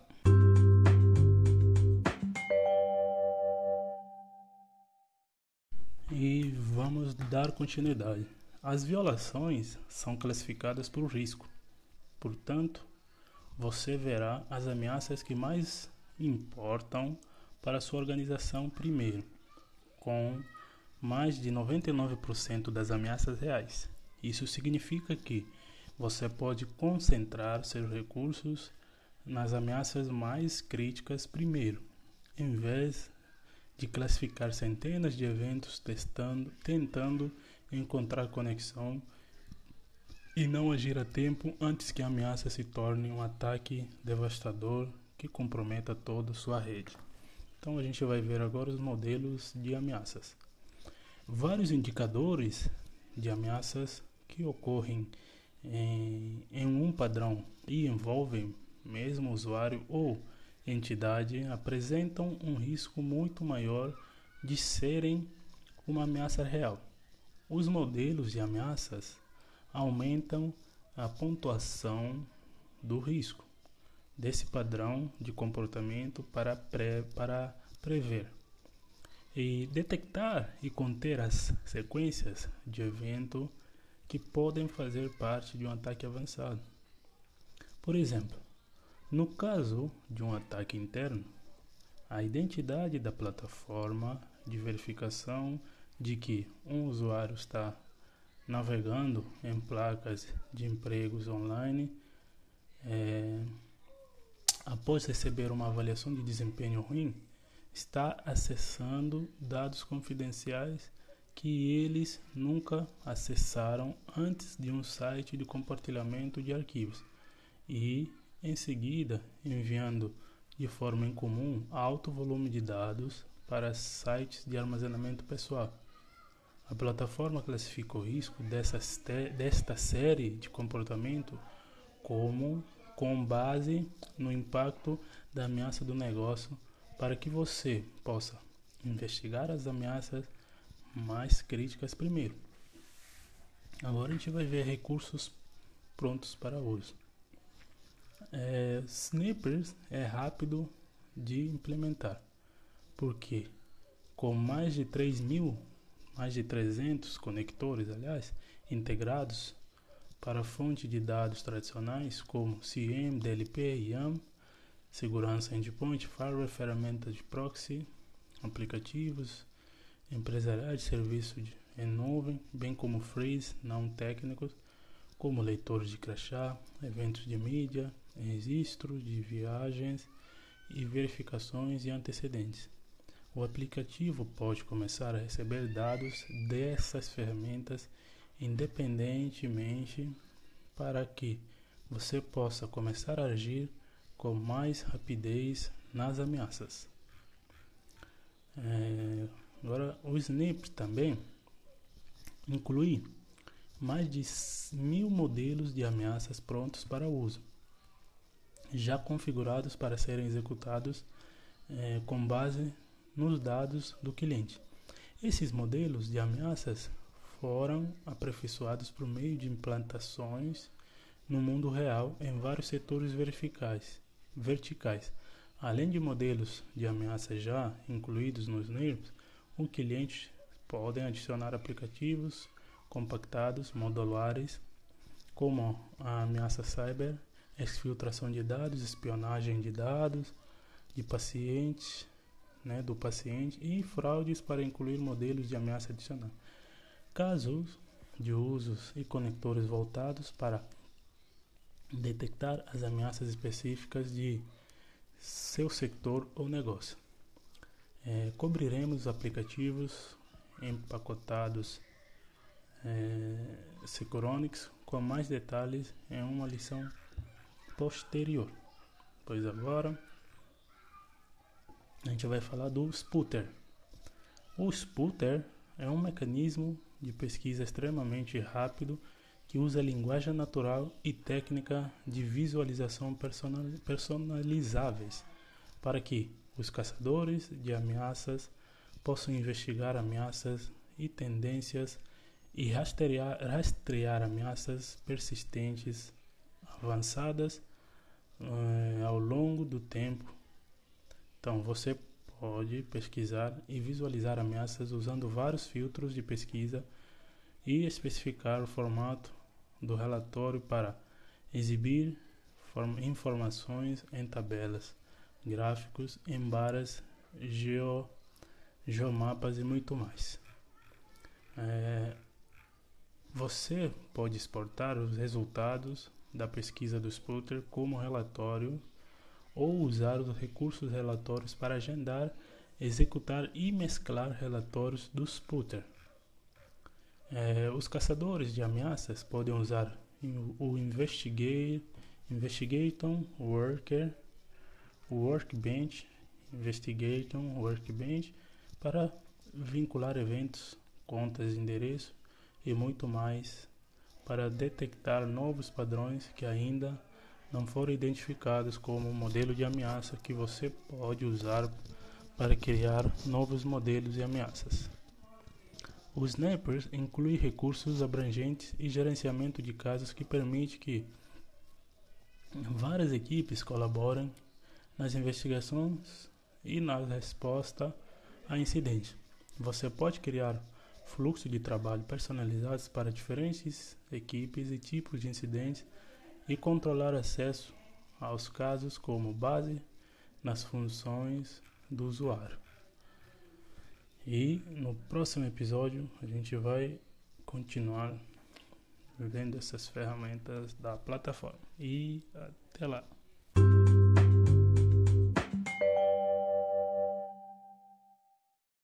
E vamos dar continuidade.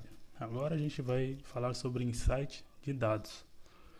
Você pode criar painéis personalizados para obter insights de dados para sua organização. Use painéis personalizados para visualizar as consultas de pesquisa do Sputter ou modelos de ameaças específicos para sua organização, né, para identificar as ameaças mais críticas primeiro em gráficos fáceis de entender. É, o Sniper inclui recursos de segurança de dados aprimorados para atender suas, seus requisitos de conformidade e privacidade. Isso inclui mascaramento de dados de usuários conta, acesso e atributos de atividades específicos, controle de acesso, granular e baseado em funções, recursos de auditoria, relatórios de conformidade autorizados, suporte Kerberos e SSL para transferência segura de dados. E a gente vai já emendar a lição 6, né, sobre a, as operações é, de introdução né, de segurança. Então, as operações de introdução de segurança. Neste módulo, é, a gente. Acho que eu vou falar esse módulo no próximo, ok? Então, vou parar esse áudio por aqui. No próximo, a gente vê as operações de introdução de segurança. Um abraço e até lá!